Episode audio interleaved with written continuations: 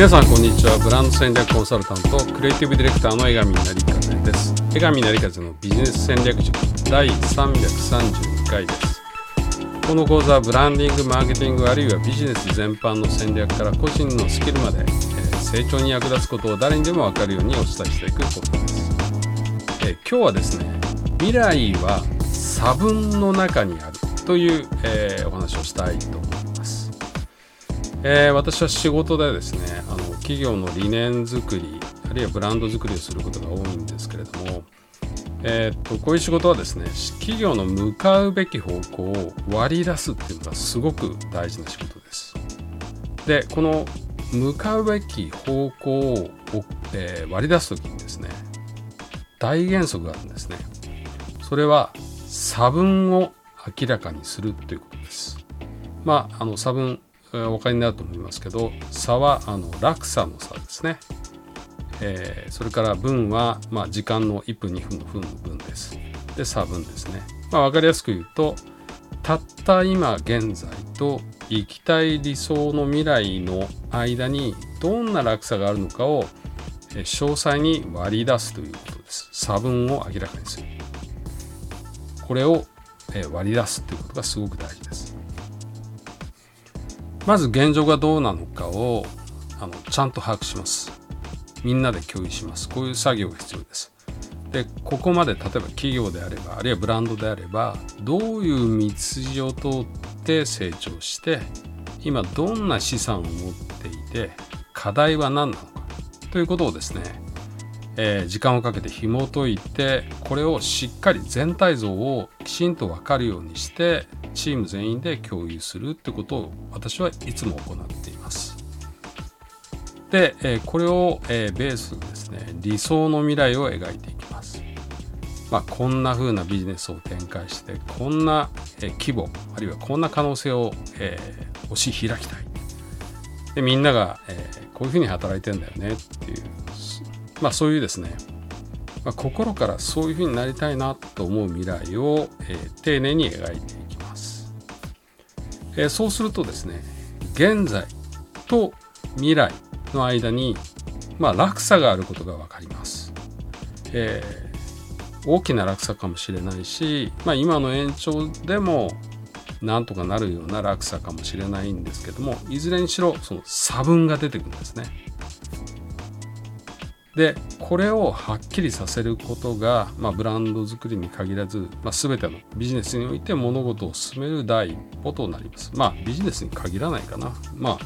あの自分の人生でもそうかもしれないですね。あるいは、えー、勉強したり、えー、あるいは何かをいろんなことやったり、起業起業したいっていう方もそうかもしれないです。でこの差分が明らかになればどういう戦略が必要かが分かってきます。そして戦略が分かってくれば例えばそれぞれの部門とかチームが具体的に何を行えばいいのかその戦略の中で。それが分かってきます。そうすると一人一人が何を行えばいいのかが分かってくる。というふうになります。つまり差分が分かると戦略が出てきて戦略の中から何をどうすればいいかが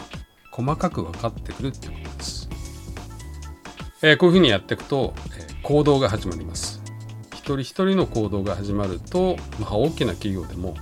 少しずつ物事が動いてえ変化が起きてきます。でこれを続けていくと現実が変わってきたなっていうふうに感じる瞬間がやってきます。つまり結果が出るってことですね。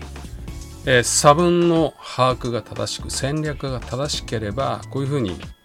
おおよそ最初に描いた未来にたどり着くっていうわけです。ちなみに差分が大きければつまり落差が大きいならこの差分をどう埋めていくか。このステップはですねできるだけ細かく丁寧に設計します。で差分が小さくてそれほど難しくなく達成できそうだなっていう時は逆に理想を小さく描いていないか、まあ、あるいは一歩踏み出すのを怖がっていないか。これをチェックしてみてえー、実は自分たちの可能性をですね低く見積もる企業これ人もそうですけども 実はかなり多いです。で未来はその低い見積もり通りにやってくるのでこれ注意してください。えー、可能性を低く見積もらないってことですね。まあ、このためには現在の自分をしっかり把握する理想の未来を、えー、描く。で、これを正確に、この差分を正確に割り出すっていうことが必要です。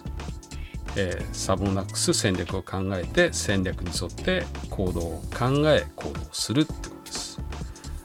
まあ、えー、